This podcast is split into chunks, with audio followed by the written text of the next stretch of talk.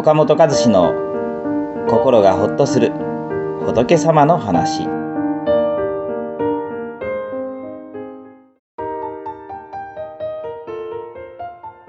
相手をねどうしても腹立ったら責めちゃうんですけどね。相手を責めるよりも、まあ、自分のケアをすることの方が大事ではないでしょうか、まあ、腹が立つとねあの人にこんなこと言われたとかあいつにこんなことされたと。自分を傷つけた相手を責めてしまいます。相手に対して言うべきことを言う、まあ、それはねもちろん大事なことなんですけれど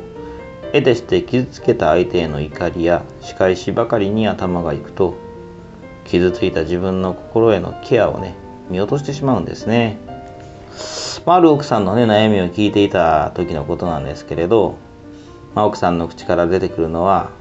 まあ、旦那さんへのね欠点。旦那への欠点の不満ばっかりなんです。でもそのねこのしばらくお話をずっと聞いててもその怒りはね収まることないんですね。悪口とも思えるようなその言葉はますますエスカレートしていきます。この方は本当は何を分かってもらいたいんだろうかと思いあなたは旦那さんにどうなってほしいんでしょうか旦那さんが毎日の中でどうしてくれたら嬉しいと思いますか？と尋ねてみると私が彼のためにいろいろ考えて美味しい食事を作ったり掃除や洗濯家事をしっかりしていることにもっと感謝してほしい。もっと2人でその日にあった出来事とかゆっくり話したい。そういう時間が欲しいんです。と言いポロポロと涙をこぼされたんですね。奥さんは本当はね旦那さんの小さな欠点一つ一つにね腹を立てて憎んでるわけではなかった。旦那さんが自分のことを認めてくれない。自分は大切にされていないと感じることが寂しくつらかったんですね。そこで今度はその奥さんの寂しい気持ちをよく聞いていくと怒りは収まりだんだんね気持ちが穏やかになっていかれたんです。お釈迦様は怒りは自分の思いが満たされなかったり妨げられた時に起きるのだと教えられています。腹が立って相手を責めている時は自分自身の満たされなかった思いや傷ついた心があるんですね。この満たされない傷ついた自分の心に気づくこと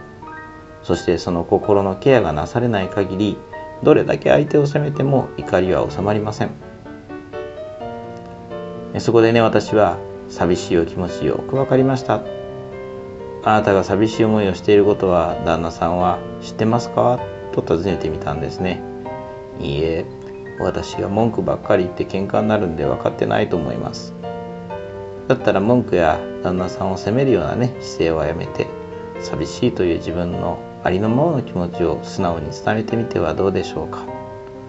そうですね。今晩彼にちゃんと話をしてみますと答えてくれました。まあ、妨げられ傷ついた自分の気持ちに気がつくと自分のこうしてほしかったこれが嫌だったというね素直な気持ちを伝えることができるようになりますね